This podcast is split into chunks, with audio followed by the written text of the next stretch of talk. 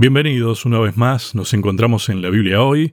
Está con nosotros, como siempre, el pastor Sebastián Martínez. ¿Qué tal, Sebastián? ¿Cómo estás? Hola Lucho, un placer saludarte, me encuentro muy bien, disfrutando del verano argentino, el verano sudamericano, en estos primeros días del, mes de enero, ¿no? Una cosa interesante, es un mes que me cuesta transitar porque me cuesta pasar de un año al otro, ¿no? En, mi mente es como que me mm. cuesta hasta el momento es en el que uno se va de, viaje o, se despega del, lugar en el que uno vive, las famosas vacaciones, y uno ahí empieza a entender que ha cambiado el capítulo del libro de su vida. Así que estamos todavía con una mente anclada en el 2023, pero ya estamos en las primeras semanas del 2024, una cosa que a veces uno al pensarla, ¿no? Este, uno diría, bueno, no, nunca pensé que llegaría hasta esta época, digamos, ¿no? Sí, sí, sí. Siempre con la esperanza de que Jesús vuelva, regrese pronto y no sé, pienso en, en aquella época cuando éramos jóvenes, Lucho, vos tenías mucho pelo, yo tenía mucho más también.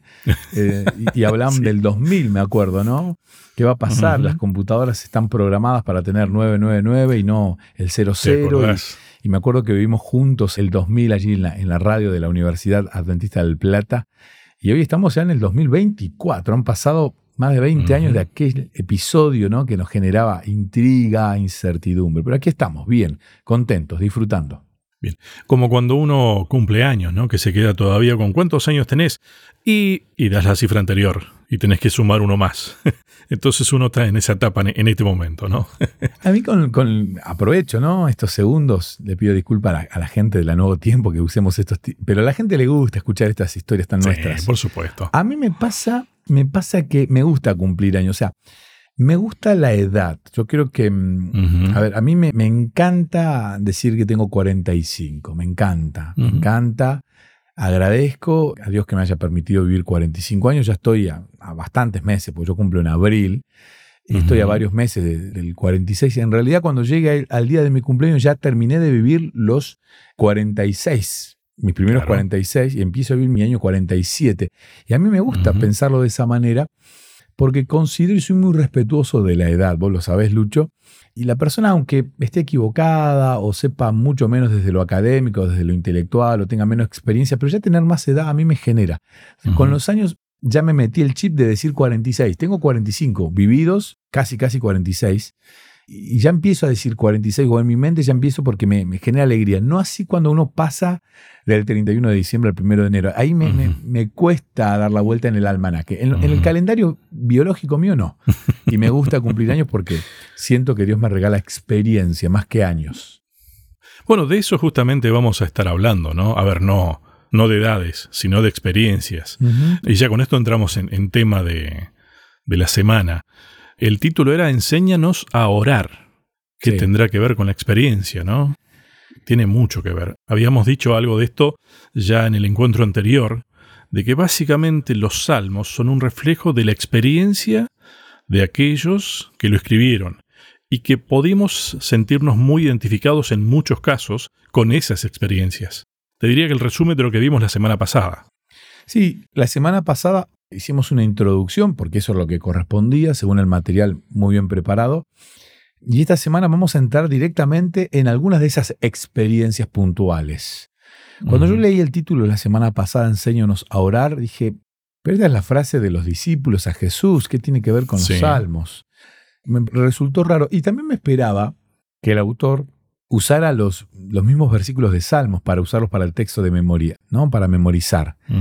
Sin embargo, otra vez me encontré con un versículo de Lucas, en este caso Lucas capítulo 11, versículo 1, que dice, un día estaba Jesús orando en un lugar, y cuando terminó, uno de sus discípulos le dijo, Señor, enséñanos a orar, como Juan enseñó a sus discípulos. No sé si ahí el discípulo quería alterar la paz y la quietud de Jesús, comparándolo con Juan el Bautista. No, mira, Juan enseña a orar. Yo no sé si tuvo esa intención o realmente fue tan sincero y le dijo, Señor, enséñanos a orar.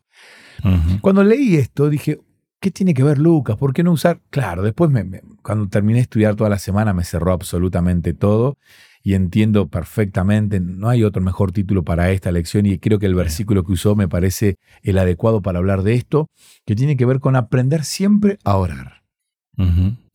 A mí, Seba, me llamó la atención siempre este texto, porque cada vez que me encontraba con Lucas decía, ¿cómo? ¿Se enseña a orar? ¿Que hay un curso de cómo orar? ¿no? Es llamativo esto, ¿no? Y después la prueba está en que Juan les enseñaba a sus discípulos a orar. Entonces, sí, eh, a ver. si se enseña a orar es porque tenemos que aprender. Sí, claramente. Y a veces, a ver, ¿cómo decirlo? Que no suene mal. A veces tenemos un modelo que no es el correcto en cuanto a la oración. Mm.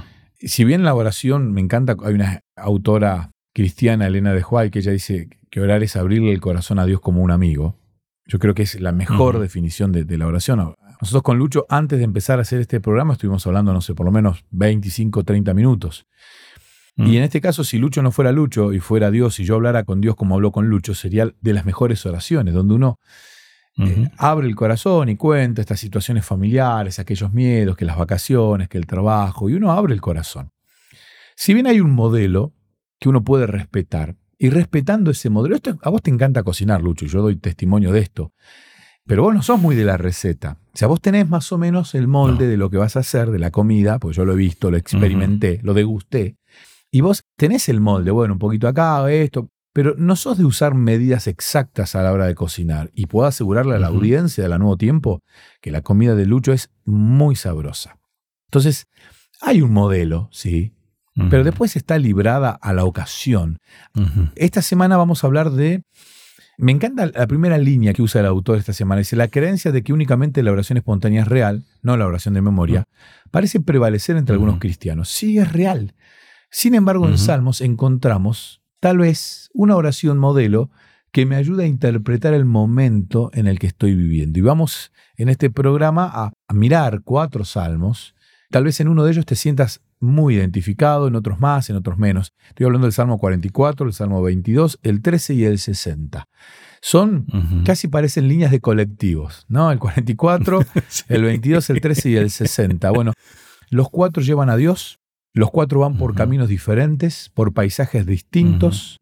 En uno llegas mucho más rápido, en otro llegas más, pero los cuatro llevan a Dios y los cuatro en algún momento de la vida nos pueden ser de utilidad, porque tal vez estamos parados justo por el recorrido de estos micros y es necesario tomarlos.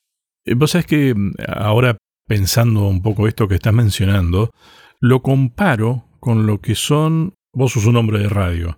Nosotros ahora no tenemos ningún guion armado, No. pero en nuestra cabeza tenemos el guion de cómo va este programa, ¿no? Lo que no tenemos escrito cada palabra que vamos a decir. Entonces, a mí me parece que ese es un buen paralelismo también, ¿no? De esto que estamos diciendo. Es espontáneo, pero los dos sabemos por dónde tenemos que ir, porque tenemos una guía ahí. Y me parece que eso es lo que tenemos que entender de, de los salmos que vamos a estudiar ahora.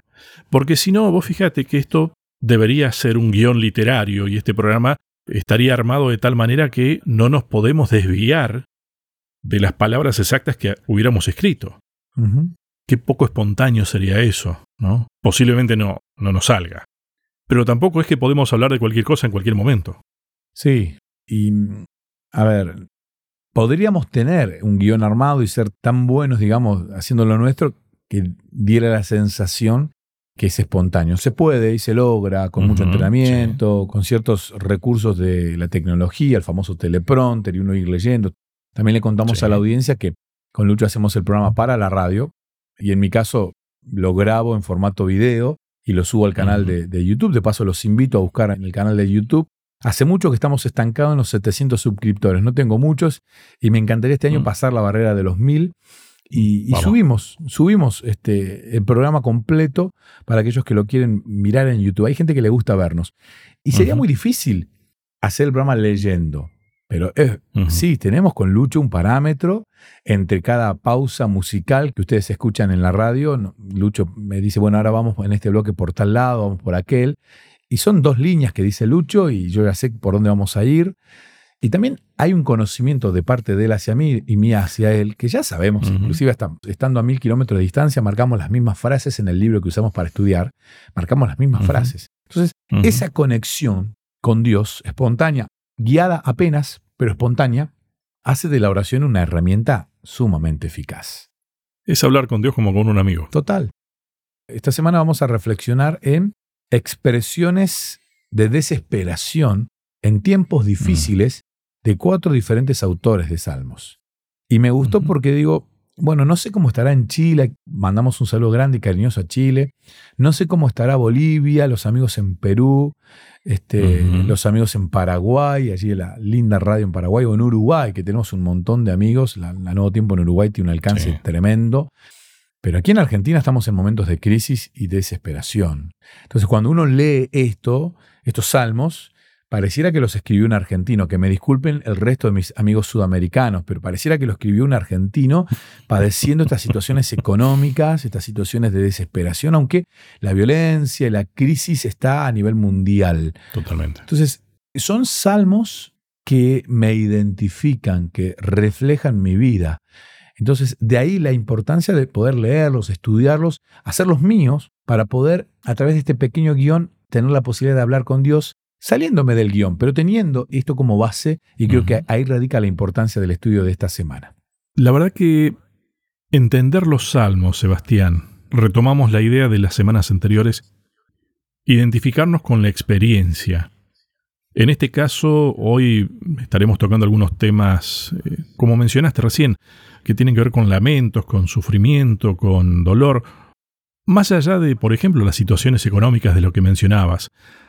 ¿Quién de nosotros, ya sea, no sé, familiarmente, individualmente, o como grupo, inclusive en la iglesia, ¿no? O grupo de amigos, no ha pasado por situaciones en las cuales, viste que las palabras no te salen, mm. que no sabes cómo expresarlo. Creo que te lo dije la semana pasada. A veces los salmos dicen las cosas tan bien, están tan bien dichas, y por eso uno se siente identificado y es como que te está leyendo la mente, ¿no? Esto es lo que a mí me pasa. Lo que no significa que estemos pasando exactamente por la misma experiencia, pero hay ciertas cosas que tienen tanta similitud, que están tan bien dichas, que yo no las podría decir mejor. Y a veces los salmos, o cualquier otro texto bíblico también, Sebastián, te aclaran la mente para darte cuenta qué es lo que te está pasando. ¿No te ha sucedido algo de eso alguna vez? Sí, sí, claramente.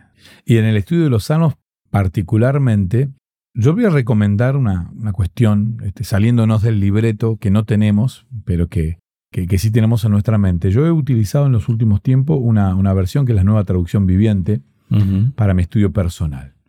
Y en esta versión, o la, la, NBI, la nueva versión internacional, pero especialmente esta, la nueva traducción viviente, las palabras son muy amenas.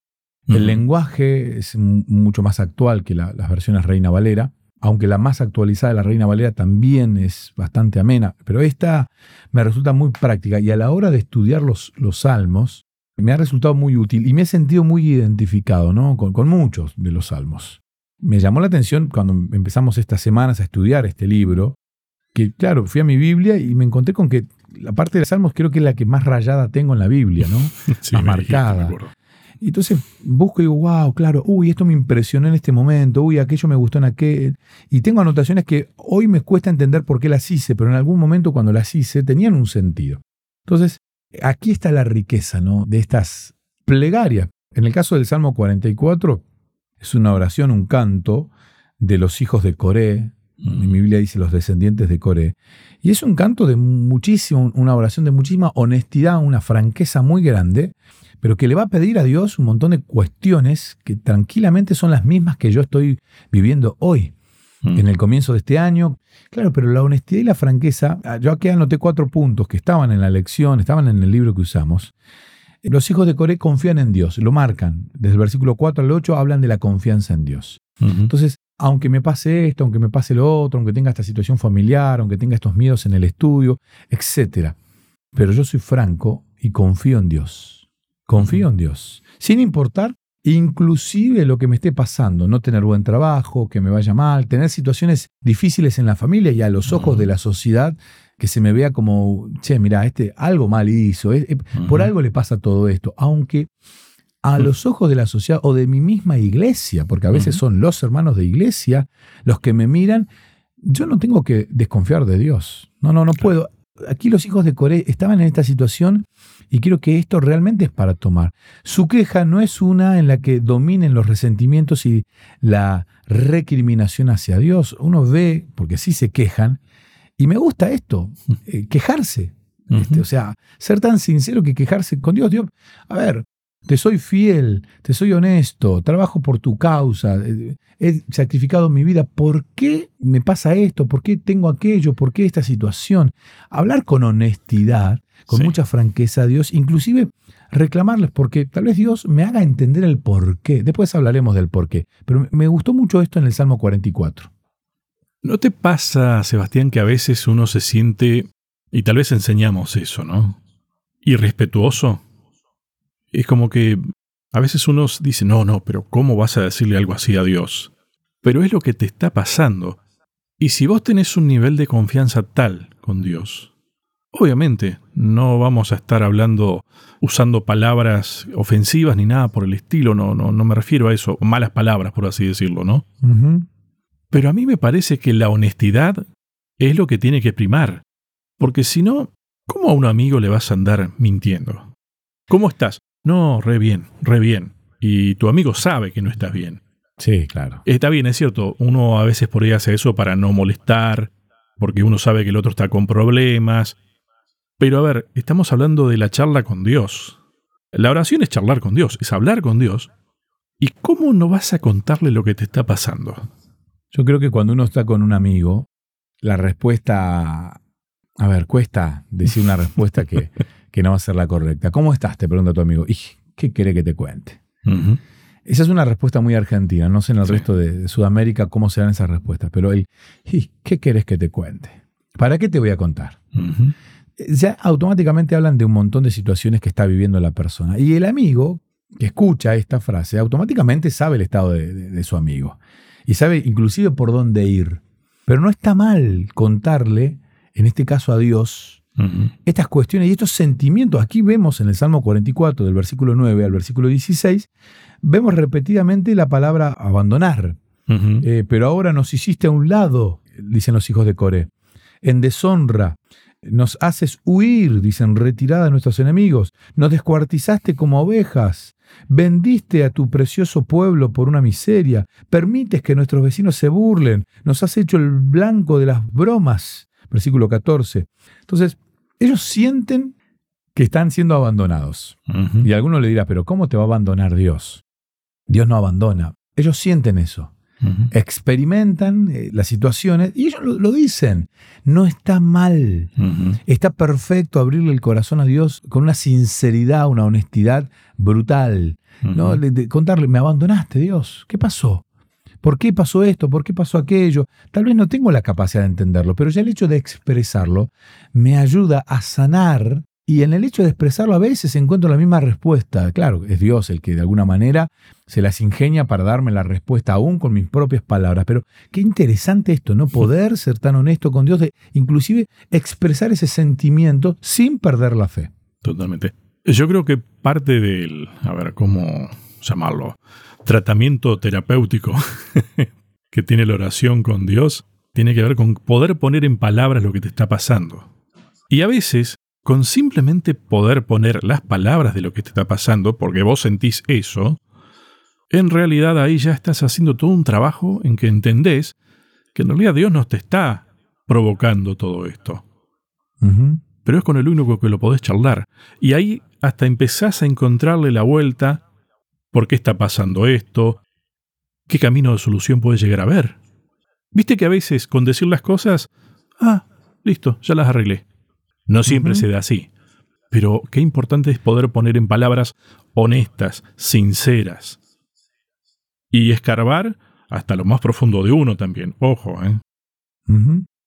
Lo bueno que, sumando a esto que decís, Lucho, que a veces cuando uno expresa en palabras un sentimiento, en la misma afirmación, en la misma pregunta, al ir expulsando, mm. y aquí remarco esta palabra, al ir expulsando esas palabras, uno está llevando en ellas una carga emocional que necesita tal vez expulsar.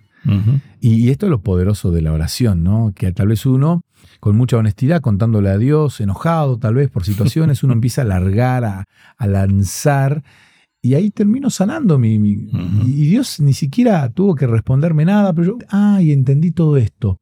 Y eso es muy sanador, ¿no? Aquí en este salmo lo encontramos claramente. También otra cosita que rescaté en este Salmo 44 es que ellos siempre manifiestan no olvidarse de Dios. Uno cuando va al Salmo 44, ellos reconocen siempre ser fieles y reconocen que no pueden engañar al Señor. Versículo 17 al 22 se destaca esta porción. Todo esto ocurrió aunque nunca te hemos olvidado, ni desobedecido tu pacto. Nuestro corazón no te abandonó, ni nos hemos extraviado de tu camino. O sea, nosotros, a ver, nos pasó de todo, dicen los hijos de Coré. Sufrimos, vergüenza, agravios, pero no te hemos olvidado, nunca nos hemos apartado. Interesante, ¿no? Y que nosotros podamos estar en la misma situación, reconocer, ser muy honestos, poder desahogarnos, pero reconocer que no nos hemos apartado de Dios. Para eso es importante saber que no nos hayamos apartado de Dios. Pero que si nos llegamos a haber apartado de Dios, también seamos conscientes y lo podamos charlar y podamos tener la confianza suficiente para volver a Dios. También es ese punto a, a tener en cuenta. O sea, es que estaba leyendo algunas de las cosas que me anoté en mis apuntes. Claro, uno habla de lo que tiene en el corazón, ¿no? Y una frase de, de los comentarios de Elena de White, justamente que vos la mencionaste hoy, eh, dice, la religión debe convertirse en la gran ocupación de la vida. La religión bien entendida, ¿no? No nos estamos refiriendo a formas, nos estamos refiriendo a ese religare, a ese trabajo de reconciliación con Dios. Tal vez lo, lo parafraseo así. La reconciliación con Dios debe convertirse en la gran ocupación de la vida. Viste que suena distinto, ¿no? Qué interesante cuando todo lo que hacemos en nuestra vida, lo laboral, lo familiar, este, todo está relacionado con esto, con, con el volver a estar unidos a Dios. A ver, lo que como, lo que veo, ¿esto me une más a Dios o no? Y pasarlo por esa lupa, pasarlo por ese filtro. Es difícil, sí, es difícil, porque estamos en un mundo de una cantidad tan grande, abrumadora de pecado, de influencia que no es buena, que muchas veces es difícil decir, no, esto no me va a volver a unir a Dios. Y aceptarlo y sacarlo, porque nos gusta, nos genera... Pero qué interesante es tener ese pensamiento. Y la oración es una herramienta para poder siempre tener en cuenta, bueno, Dios, ayúdame en el comienzo del día, ayúdame Dios, por favor, a que todo aquello que me haga apartarme un centímetro de vos, descartarlo, sacarlo. Y qué interesante, ¿no? Decirlo, repetirlo para que realmente sea una forma de vivir. A los que aman a Dios todas las cosas les ayudan a bien. Aquello que nos podría estar apartando nos tiene que servir de parámetro también para darnos cuenta y ver dónde estamos caminando. Y con Dios, creo que eso nos ayudaría, si le dejamos a Dios actuar en nosotros, ¿no? A eso voy. Amarlo a Dios. Eso inclusive nos ayudaría a no caer en el camino errado. Creo que en la vida, tomados de la mano de Dios, las cosas buenas y las cosas aquellas no tan buenas o aquellas que nos podrían separar de Dios son como semáforos, son alertas. Hay algunas que son luz verde, vamos por el camino y arrancamos y vamos por donde tenemos que ir, pero hay luces rojas y amarillas que nos tienen que marcar para frenar y otras que nos dicen, bueno, acá tenés que ir más despacio o acá prepárate que algo va a pasar, va a haber un cambio. Y creo que de alguna manera esa es la experiencia con Dios. Si estamos atentos y, si obviamente, nuestro objetivo es que la relación con Dios sea la gran ocupación de nuestra vida, como decía esa frase, creo que todas esas cosas nos ayudan a bien. Y los salmos tienen mucho de eso, justamente. Sí, yo creo que casi todo eh, de- del Salmo habla de esto, ¿no? De esta necesidad que vos marcás, ¿no? Este, ¿Cómo, a ver cómo decirlo? Cuando uno atraviesa una situación de estas difíciles, donde uno no entiende que todo ayuda bien, pero cuando uno toma distancia de esta situación difícil, ¿no? De estos malos años, Ujú. wow, uno dice, ¿cuánto aprendí en esta situación? Realmente agradezco a Dios porque sí, esta situación me, me benefició estoy más tranquilo, me encuentro en, en- en paz, encuentro tranquilidad, etc. Cuando uno entiende estas situaciones, realmente puede experimentar aquellos que experimentaron inclusive los, los salmistas. Y, y el segundo salmo que toca la lección de esta semana es el Salmo 22, Mm. que por estar tan cerquita de un salmo tan famoso, es como que no, no recibe tanta atención, ¿no? Porque está tan pegadito al salmo del pastor Sí, sí. Este salmo es escrito por el rey David y tiene casi, casi el mismo espíritu que el Salmo 44, ¿no? Pero aquí uno cuando lo, mira el salmo, uno entiende realmente que este salmo es un salmo importante porque es un salmo mesiánico y uno empieza a y empieza a ver en el Salmo 23 una historia escrita por, por David que empieza a describir la vida de Jesús. Y uno ve en el Salmo y dice, wow, ¿cómo en el Salmo, tantos años antes escrito, muchos años antes de la vida de Jesús, pero uno empieza a ver un montón de, de cuestiones, se reparten mi vestimenta entre ellos y tiran los dados por mi ropa. Entre uno de los versículos, ese es el 18. Pero hay un montón de versículos que van señalando claramente la vida de Jesús. Y uno empieza a ver en este contexto un montón de cuestiones de la vida de Jesús. Y cuando uno ve cuál es el contexto, uno encuentra que es una discusión en el Salmo que fue escrito por David cuando estaba siendo perseguido por Saúl, o tal vez dicen algunos durante la rebelión de Absalón. En cualquiera de las dos situaciones estamos hablando de situaciones crisis familiares. O porque el hijo lo estaba persiguiendo, afligiendo al rey, o porque el suegro estaba en conflicto con él. Pero estamos hablando de situaciones familiares que generaban angustia, mucha angustia, una tristeza extrema. Y aparecen un montón de, versículos, de expresiones en el Salmo que se van a ir repitiendo en el Nuevo Testamento, que Jesús inclusive usa y que toma de este Salmo. Entonces, si Jesús se identificó con este Salmo, ¿por qué yo no? ¿Por qué no voy a encontrar en este salmo un montón de, frases? Dios mío, Dios mío, ¿por qué me has desamparado? Una cita del Salmo 22.1. ¿En qué momento, no? Lo dijo. ¿En qué momento? No, Dios mío, Dios mío, ¿por qué me has abandonado? Así arranca el Salmo 22. ¿Por qué estás tan lejos cuando gimo por ayuda? Jesús usó esta frase muy conocida en la cruz. Bueno, después este Salmo 22 16, mis manos y mis pies se han marchitado. Es una alusión directa a Jesús siendo clavado en la cruz.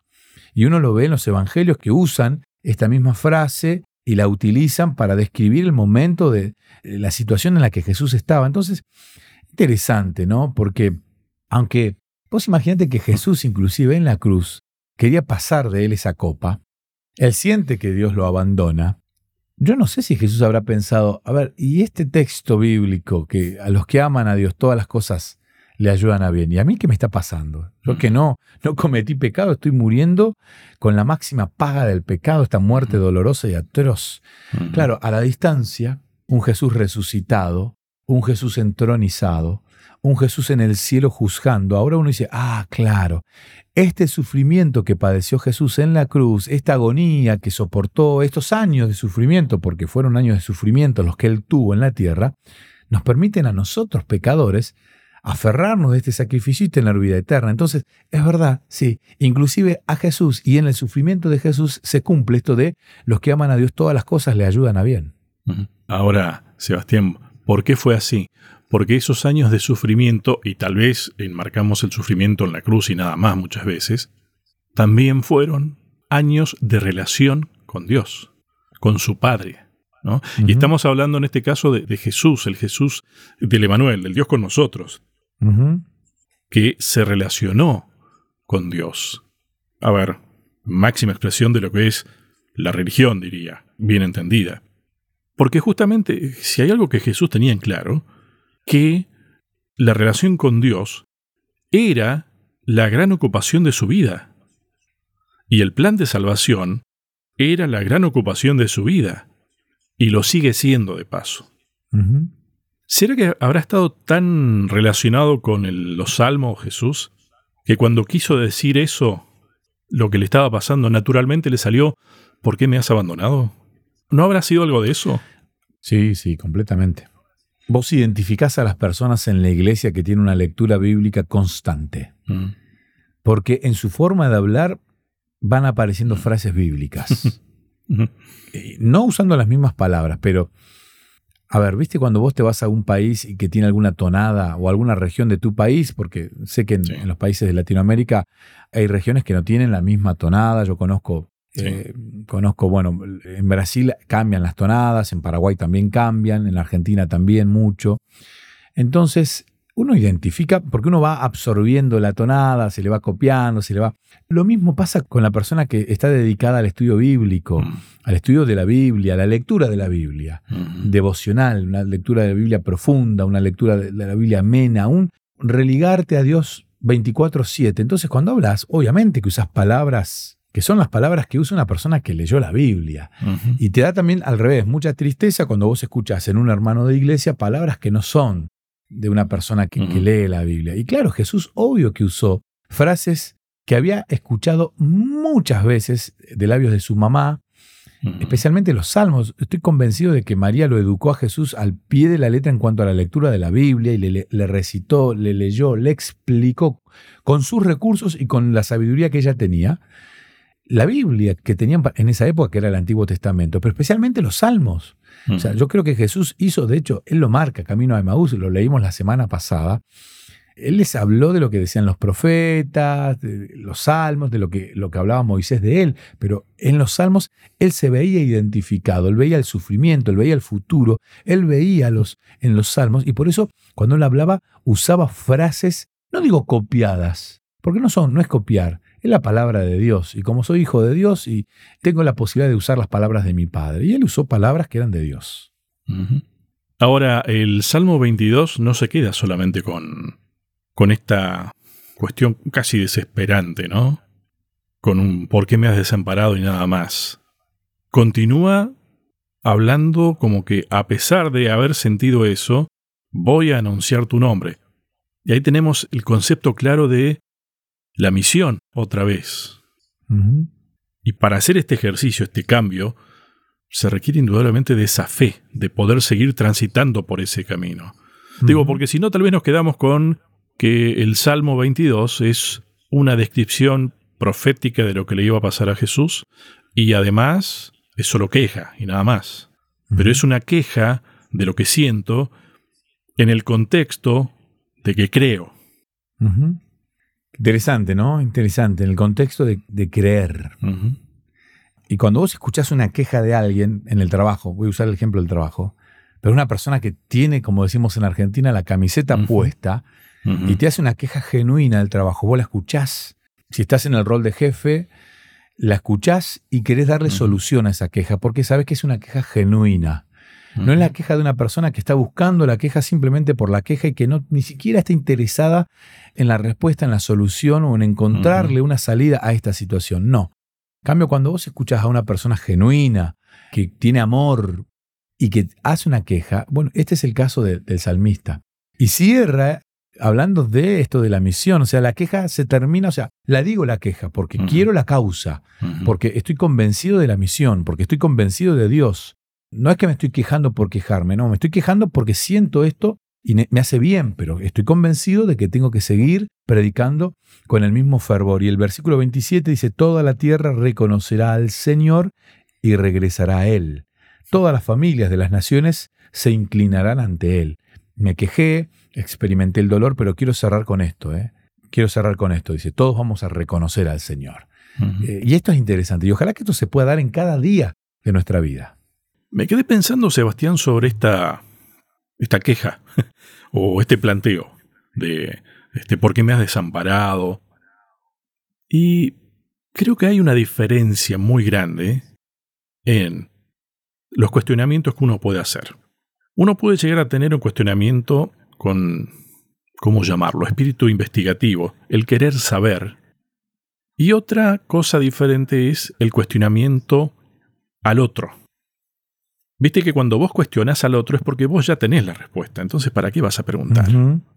En cambio, si vos preguntás por qué, para saber por qué, hay posibilidad de diálogo.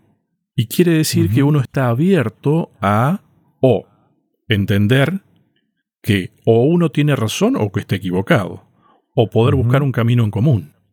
¿Se entiende la diferencia, no?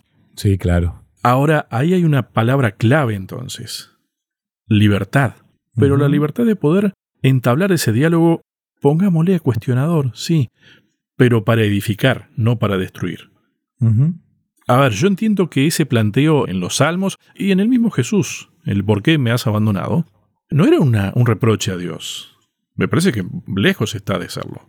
La palabra clave aquí en hebreo se dice lama, Mm, que se traduce como ¿por qué? ¿Por qué Ujú. interrogativo? Aquí tengo un diccionario en, en hebreo, lo, lo- lo estábamos consultando y claro, es la misma palabra dicha por Jesús en la cruz, Elí, Elí, mm. que él significa, habla de Dios, y. Elí es eh, el padre, ¿no? Elí, Elí, o, o Abba en realidad es padre, pero Elí es una clara alusión a, a Dios como, como con ese tono paternal, Sí. Elí, Elí.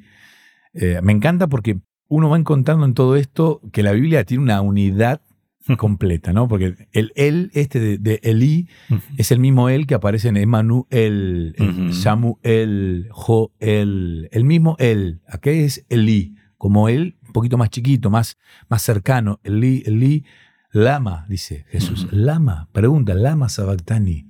Lo dicen en arameo, pero la palabra lama que se usa aquí es una palabra sacada del arameo y que viene también del hebreo y que tiene que ver por el por qué. Pero como dijiste vos, Lucho, no es un por qué acusándote, no es un Ujú. por qué, no, un por qué quiero saber. ¿Por qué me has abandonado? Y muchas veces, aunque yo no estoy en condiciones de entender los por qué, que alguien me explique ya es interesante. Y acá Sí. me voy al rol de profe. Cuando yo explico a los alumnos, me tocó el año que terminó hace poquito, explicarle a algunos alumnos por qué no les aprobé la materia. ¿no? Me toca dar historia sagrada en el colegio, lo que llamamos Biblia. Entonces algunos alumnos no aprobaron la materia. Claro, hay tanto cariño alumno-profe que yo le decía, mira, no te aprobé porque llegaste tarde a todas las clases, porque no presentaste esto. por-". Gracias, profe. Muchas gracias. Y se esforzaban en el mes de diciembre para aprobar la materia, sabiendo el por qué, que tenía una razón de ser. Pero aún con el enojo que te da el desaprobar una materia, el tener que ir en diciembre, el por qué te daba la solución a todo, porque aunque estabas enojado, entendías el por qué. Y aquí nos encontramos con el salmista, un salmo de David también, que él pregunta el por qué. Y no está mal preguntarse el por qué. Lo voy a leer porque es tan cortito y es tan delicioso este salmo. Oh Señor, ¿hasta cuándo? Después hablaremos del hasta cuándo. ¿Hasta cuándo te olvidarás de mí? ¿Será para siempre? ¿Hasta cuándo mirarás hacia otro lado? Pregunta, ¿hasta cuándo tendré que luchar con angustia en mi alma, con tristeza en mi corazón día tras día? ¿Hasta cuándo mi enemigo seguirá dominándome? Vuélvete hacia mí y contéstame, oh Señor mi Dios. Devuélveme el brillo a mis ojos o moriré. No permitas que mis enemigos se regodeen diciendo, lo hemos derrotado. No dejes que se regodeen en mi caída. Pero yo confío en tu amor inagotable. Me alegraré porque me has rescatado. Cantaré al Señor porque Él es bueno conmigo. Vamos viendo en el hasta cuándo y en el por qué el lamento de, David. Él quiere saber, pero al final dice, yo confío en tu amor inagotable. Ya lo experimentó este amor inagotable en otras situaciones de la vida, entonces él confía plenamente, pero no se queda con las ganas. Él pregunta el hasta cuándo y el por qué. Vos leías esto, Sebastián, y pensaba, son palabras eh, de situaciones, a ver, de una relación de amor, ¿no? Porque son esos planteos, ¿por qué si yo te amo, Dios, y yo sé que vos me amás, Dios, ¿por qué pasa esto? Si tenemos en claro que estamos en relación, en vínculo, y que estamos trabajando para volver justamente el religar ese, ¿no? Claro, mi planteo hacia Dios sería, ¿por qué pasa esto? Bueno, pero así todo, a ver, yo sé que yo te amo y yo sé que vos me amás, Dios. Entonces ahí me parece que está la clave. Vamos a seguir trabajando en esto. No sé, yo lo relaciono con eso. Es ese vínculo y esa libertad de poder decirle a Dios lo que pienso, lo que siento y, bueno, como dijimos hoy, tal vez a mí me ayuda a encontrar en las palabras la misma solución. Sí, sí, sí. Y la solución está, cuando uno no- lo empieza a expresar, empieza inclusive a entender y a ver una realidad que tal vez uno desconoce al, al momento de hacer la pregunta, pero uno empieza a entender situaciones como, por ejemplo, estamos en un mundo caído con pecado.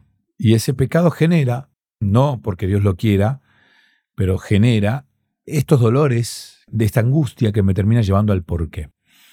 Y claramente uno lo entiende, pero ese desahogo, ese decirle a Dios, me ayuda a tomar cierta distancia, a ver mis problemas con otros ojos Y con los ojos de, Dios empiezo a entender que, bueno, inclusive este problema, esta dificultad, estos por qué, esto hasta cuándo, me ayudan a entender que todo me termina llevando hacia el bien, me conduce hacia el bien, lo que hablábamos el, el bloque anterior. Y esto es interesante. Lo que sí tenemos que remarcar, yo miro acá el cronómetro y sé que ya estamos en los últimos minutos, lo que sí tenemos que remarcar en esta lección es la libertad de expresión que Dios nos da. Porque ¿a quién le gusta escuchar quejas de un hijo? No nos gusta. Pero qué sanador que es cuando uno la escucha y uno dice, bueno, da dos indicaciones y el hijo, wow, aunque no esté de acuerdo, ¿eh? pero lo acepta. Porque uno termina de leer el Salmo 13 y dice, pero yo confío en tu amor inagotable. El otro salmo que también era motivo de estudio en esta semana era el Salmo 60.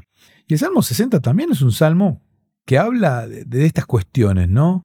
Que habla de, de, estos dolores y también termina con un mensaje eh, sumamente positivo. El versículo 11 al final del Salmo 60 dice, por favor, ayúdanos contra nuestros enemigos porque toda la ayuda humana es inútil. Reconoce que Dios es el único.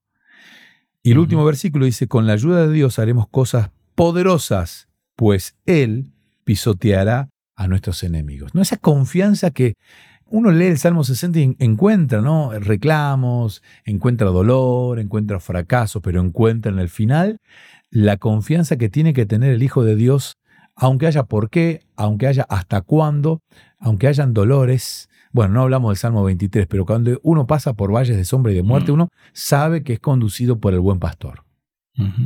Tal vez sintetizando esta idea, lo que yo noté dice, esto es un reconocimiento o recurrir ¿no? a Dios como solución finalmente.